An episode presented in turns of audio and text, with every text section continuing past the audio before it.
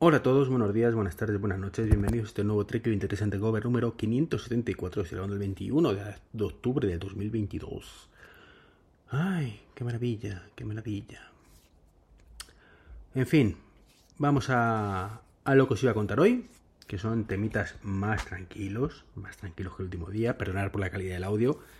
Estaba muy, muy encendido, sigo encendido, esta noche en Manzanas Enfrentadas volveré a soltarme la melena, pero bueno, tras la terapia con los amigos de Wintable de, soltar un poquito el tema, pues, pues paciencia, ¿no? Paciencia. Así que bueno, vamos a, al tema, vamos al tema y, que tengo varios temas hoy, varios temas hoy. Prometo que no son directamente relacionados con la keynote, ¿vale? Así que de la de la presentación del otro día, así que paz. Venga, empecemos. Tema número uno. Estoy hasta el gorro. sí, empiezo fuerte, empiezo fuerte, lo sé. Eh, hay una cosa que se llama enlaces mágicos, que están tomando por costumbre algunas webs de utilizar, que básicamente tú pones tu correo y cuando has hecho login, pues lo que haces en vez de pedir una contraseña, te manda como una verificación doble factor que te manda mm, a tu correo un código que es el que metes para acceder. Es decir, tú no accedes con contraseña, no es una verificación de doble factor de meto mi contraseña y aparte el otro, no. Aquí directamente pues te obliga eso a, ir a visitar tu correo y ver un enlace o un, código para acceder. Es cierto que esto hace que sea más seguro, pero sinceramente es un coñazo. Es un coñazo terrible que debería ser opcional por parte de, quien corresponda, ¿vale? de un usuario. Hay veces que, es cierto que hay ciertas cuentas que quieres que sea segura 100% y, y pones doble factor, triple y cuádruple si hace falta el caso del banco, de algunos correos serios, etcétera, etcétera, ¿no? Pero, por ejemplo, para acceder a la cuenta, yo que sé, del menú del comedor de tu hijo, pues, ¿qué quieres que te diga? ¿Vale? Con, que, me dejes entrar con un 2, 3, 4, yo creo que vale, ¿no? Entonces, un poco la sensación esa de, de que a veces que la gente se columpia y se pasa, ¿no? Y esto me ha pasado últimamente con varias cosas, y el más reciente con Stringer, precisamente, que tuvieron el detallazo de cedernos la cuenta para una cuenta profesional para eh, las JBot, ¿vale? Y eh, bueno, pues tú ponías info arroba que era la cuenta que teníamos puesto para eso, y tenía que ir al correo a mirar la, cuenta, ¿no? Claro, es un correo que no todo el mundo tiene acceso en la, la, la asociación y en cada ordenador que se intentaba hacer streaming eh, en la JPod me avisaban corriendo, oye, mira, o cuando se reiniciaba, o, sea, terrible, ¿no? ya digo, es una, una molestia innecesaria y dice, mira, esta es la contraseña y punto, ¿no? Eh, ya digo que hay casos y casos, ¿no? Entonces yo particularmente no soy muy amigo de, de este tipo de enlaces mágicos. Esperemos que el nuevo sistema este que de, verificación con dispositivo directamente y, sin contraseña que, salió hace unos meses empiece a tener éxito y, podamos probarlo de todas formas eso saldrá bien cuando salga Ventura Ventura en el caso de, los modelos de Apple vale de los ordenadores Apple otra cosa rumoraco de Burman Vuelve a la carga con el tema del HomePod con pantalla. Bien, me alegro mucho, quiere un HomePod con pantalla, pero, pero dice que va a ser un HomePod con soporte para un iPad. Y eso a mí me da muy mal rollo. No os explico porque creo que puede ser una idea genial si se implementa bien y una idea nefasta si se implementa mal. Y viendo cómo implementa últimamente Apple las cosas, ¿eh? o la cargar eh, iPad, o sea, Apple Pencil de primera generación con un doble adaptador y un cable, ¿vale? ¿Vale? Pues si, son capaces de eso, ¿qué no serán con el tema del HomePod, no? Eh, eso, bueno, ahora lo diré, pero bueno, da igual. No, he dicho que no iba a hablar de este tema. Esta noche manzanas ya me, despacharé a gusto. Entonces, bueno, pues eh, si esto va a ser que tengo un iPad ahí pegado y que lo puedo quitar, mm, y es un iPad normal y corriente, error garrafal. ¿Vale? Porque al final estará más tiempo fuera de que dentro del soporte y no servirá para nada. Es decir, es exactamente igual que si tengo yo un iPad ahora y un HomePod. Fin. Utilidad cero. Sí, que me ahorro una compra y seguramente es un iPad bastante peor que, el que tengo, ¿no? Ahora bien, si es un soporte que se quita, ¿vale? Mm, con funciones muy limitadas, es decir, las que puede tener un iPad con un HomePod con pantalla, simplemente a distancia y tiene una batería, pues que mm, vale para un ratito, pero tampoco mucho, entonces sí puede ser una gran idea. ¿Por qué? Porque evitará lo típico de me cojo el iPad, me lo llevo a la otra habitación y me pongo a jugar al Candy Crush, por ejemplo, o a ver Amazon, ¿vale? Perdón. Entonces, esa es la historia, ¿no? Si limitamos eso a las funciones propias de un iPad, de un HomePod, ¿vale? Pues puede tener sentido, pero si me lo voy a poder llevar y verme tres, que cuatro capítulos seguidos de Señor de los Anillos, pues quizás no sea tan práctico. Más que nada porque luego va a venir otra persona en casa o a casa, va a querer utilizarlo y no va a estar eh, ni en el HomePod ni en ningún sitio conocido, con lo cual ponte a buscarlo como el mando a distancia, no ponte a buscar a ver dónde está. Lo único que el mando a distancia, pues como mucho está en la habitación, ¿vale? Porque no sirve para mucho más, pero una, iPad mm, sirve para muchas cosas, ¿vale? No sé si me estoy explicando bien lo que quiero decir, ¿vale? Entonces, ya digo, si lo hacen como un iPad completo, mm, muy mal. Si lo hacen como una funcionalidad limitada de un HomePod y sin mucha batería, es decir, para que lo puedas utilizar un ratín, pero mm, que te, obligues a llevarlo a su sitio, bien, bien. ¿Qué más quería contaros hoy? Eh, bueno, a ver lo que saca Apple, ¿no? El tema de esta tarjeta sanitaria. Bueno, sabéis que no soy mi amigo de las aplicaciones gubernamentales, creo que todas son una mierda, básicamente, unas son más mierdas que otras, y si había una que era mierda total, era el de cita sanitaria, mm, spoiler, sigue siendo una mierda total, y muy de cerquita, pues la acompañaba tarjeta sanitaria, ambas de la Comunidad de Madrid. Bueno, pues tengo que daros una alegría, y es que mm, la tarjeta sanitaria se ha actualizado, de forma silenciosa además, no me preguntéis cuándo, cómo, ni dónde, ni por qué, eh, creo que básicamente, de hecho, en la App Store no figura ni la actualización, ¿vale? Entonces, básicamente lo que han hecho era, como era una página web que estaban mostrando al final, pues han actualizado esa página web. Y ahora está mucho, mucho más chula. Esa es la parte positiva, ahora está mucho más chula, funciona más rápido, mmm, sigue teniendo las mismas cagadas, ¿vale?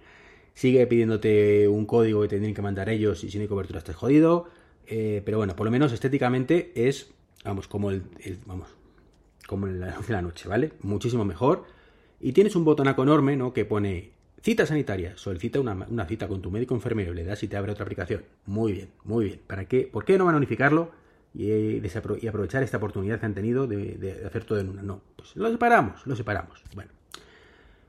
Como digo, una de cal y otra de arena, pero bueno, por lo menos me gusta mucho más la aplicación que antes. Tampoco tengo, encuentro el sentido a la parte de videoconsulta. Hay una parte de videoconsulta ¿Para qué? Si no puedo pedir la cita desde aquí, o sea, pido las citas del otro lado, pero la videoconsulta desde aquí, ¿esto cómo va? Eh, ¿Quién ha pensado esto? ¿Habéis contratado el del Lightning de Apple? ¿Vale? El del cargador del Apple Pencil 1. Eh, porque no tiene ningún sentido. ¿Vale? El único sentido, pues que estén trabajando en ello y de momento hayan dejado el botonaco como externo en otra aplicación que no han actualizado y lo implementen poquito a poco en esta. Es lo único que se me ocurre. ¿Vale? Que tenga cierta lógica. Eh, insisto, mm, muy mejorable todavía en funcionalidades, pero, pero bueno, vamos por el buen camino, por lo menos ya es bonita. Es curioso que ponga ahí arriba a la derecha un icono para supuestamente tu foto, pone tu nombre, pone tu zipa, pero ni puedes una fotito ni nada. ¿Vale? Como digo, es un poquito mm, mejorable. Mejorable, pero bueno. Bueno, vamos por el buen camino, como digo. El que no va por el buen camino es el, mi, mi amigo, con muchas comillas, John Prosser. O sea, mm, a ver, si yo os pregunto, ¿cuándo creéis que va a salir un nuevo, un, nuevo iPhone SE? ¿Qué diréis? Marzo, abril, ¿verdad? Bien. Y si os digo, ¿cuándo, ¿cómo creéis que será? Pues diréis, pues el diseño del XR, más o menos que era el que se decía para el año pasado. Es decir, mm, pantalla completa, sin Touch ID, pantalla LCD, más o menos, ¿no? Eso es lo que dice el sentido común. Bien, bien. Pues ha llegado John Browser y ha dicho, eh, chicos, tengo una exclusiva, una exclusiva que solo soy, sé yo. ¿eh? Y es que en abril o en marzo saldrá un nuevo iPhone SE. Y sabéis que tendrá el diseño del SE, del, del, em, del XR, mejor dicho. Antes he dicho el SE, quería decir el XR el diseño, ¿vale? Del XR. Gracias, John, tío. No sabríamos qué hacer sin ti. Cada día seré más colega de, de Michi Kuo, ¿verdad? El de eh, en, septiembre saldrá un nuevo iPhone más potente que el anterior. Muy bien, tío. Bravo, bravo, colegas. Seguir así, seguir forrándose a costa de las visitas y los clics de la gente con decir esas son, son, gilipolleces, que lo dice cualquiera, y que es simplemente aplicar un pelín, un pelín de intuición barra lógica, y que cualquiera podemos decir. Pero bueno, le sale bien la jugada, pues sigamos así, ¿no? Alegría, igual que Apple, con sus tonterías y sus te multiplico el precio por dos y estas cosas, ¿no? Pues le sale bien, pues así no va. Y por último, y no menos importante, voy a contar una, esto, esto me ha pasado esta mañana, de verdad. Eh, no sabéis si reírme, si llorar, si tirarme por, el, por la terraza, bueno, pues no, porque no tengo, por la, por la ventana del salón. Eh, me he levantado, bueno, llevo a la niña al cole como todos los días, y cuando vuelvo me encuentro que está el radiador encendido, a todo trapo. Digo, quieto parado, ¿qué ha pasado aquí? Si yo no tenía puesta la calefacción. Pues calentitos, calentitos, ¿no? Eh, miro, por supuesto, el termostato, el que tengo de Honeywell, que por esto lo voy a cambiar en nada. Ya lo tengo comprado el sustituto de hecho lo quería haber montado y no he podido. Ya os contaré. Y, y bueno, pues veo que está apagada. Y es más, pone que en casa estamos a 25 grados, pero el termostato está a 19. Lo he bajado todavía más después, ¿no? Con lo cual no sé por qué estaba la calefacción puesta. Bueno. He llamado al servicio técnico de la caldera y como digo, una conversación surrealista. ¿Vale? Me coge el técnico, bueno, el técnico, el telefonista, y me dice buenos días, en qué puedo ayudarte. Digo, mira, que tengo un problema, y es que me ha saltado la calefacción y tengo el termostato apagado. Y no puede ser, no puede ser porque no he sido yo. Explicándole, pues eso, que, estaba llegando mi calefacción, aunque el termostato decía que no tenía que llegar. Eh, ¿El termostato es analógico o es digital? Digo, hombre, tirando digital, ¿no? No, ese tienes que cambiar las pilas. Primera vez que me lo dice. No, mira, no, no lleva pilas. No me acabas de decir que es digital. Digo, sí, bueno, es más o menos, pero no lleva pilas. Eh, no, no, tiene, pilas y cambian las pilas. Digo, no te estoy diciendo no lleva pilas, que es un termostato inteligente, ¿vale? No es que sea digital, es que es inteligente. Con wifi y estas cositas, ¿vale? Vale, vale. Eh, entonces, ¿qué es lo que pasa? ¿Que no funciona el termostato? Eh, no, no es que no funcione el termostato. El termostato funciona perfectamente, le da la calefacción, salta, la quitas, se quita. El problema es que aunque se quite, la calefacción sigue estando. Vale, entonces pongo una incidencia a la caldera. Que vaya el técnico a revisar la caldera. Digo, vamos a ver. Vamos por parte, colega. Te estoy diciendo que el problema no es que no hay calefacción. El problema es que tengo calefacción y no quiero tenerla. Que está muy caro gas y no quiero desperdiciarlo. ¿Vale? Que tengo una valvulita en la puerta de casa, como todos mis vecinos, que se pone y se quita cuando el, el termostato se activa y se desactiva. Y ya me pasó hace un año y medio que me la tuviese que cambiar porque se había roto. ¿Vale? Entonces mi miedo es que se haya vuelto a romper la válvula. Vale, entonces, a ver, ¿tú, tienes un termostato que activa no sé qué, no sé cuánto. Sí, vale, pero entonces, espera, ¿pero le has cambiado las pilas al termostato? Porque es que cada año. Mm, te estoy diciendo que no tiene el termostato no tiene pilas. Un diálogo de besugos. Le he tenido que explicar yo a un tío que trabaja en una empresa de calderas cómo, puñetas, funciona una calefacción central individual. ¿Vale?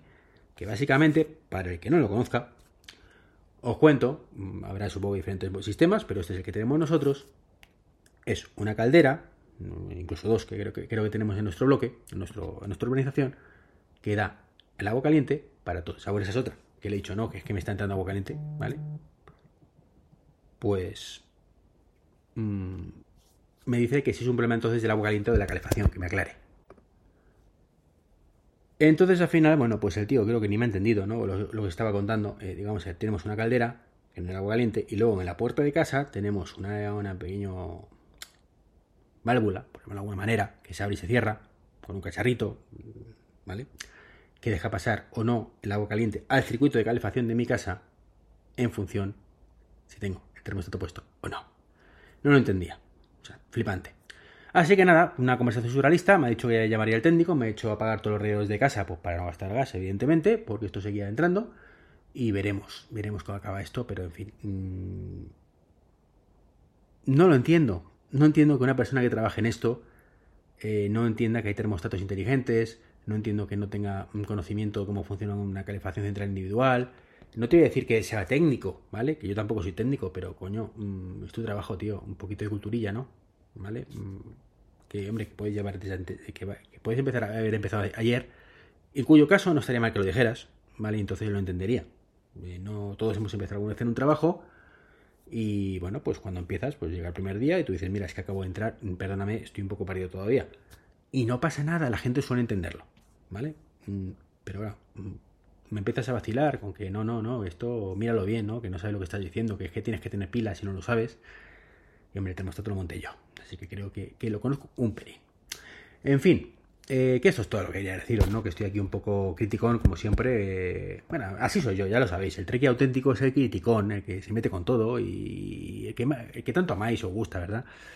Es lo que toca. No, pero esta tarde, esta noche, esta noche, manzanas enfrentadas ahí. Vamos a meter cañita, cañita, una vez más a Apple, porque fijaros, lo que iba a decir, eh, escuché un podcast bastante interesante eh, del amigo Julio, Julio César Fernández, en el que explicaba el motivo por el que Apple había tomado la decisión de poner ese cable eh, con el cable Lightning. Bueno, pues dije, vale, vale, por lo menos tiene cierta lógica, pero es lógica equivocada, ¿vale?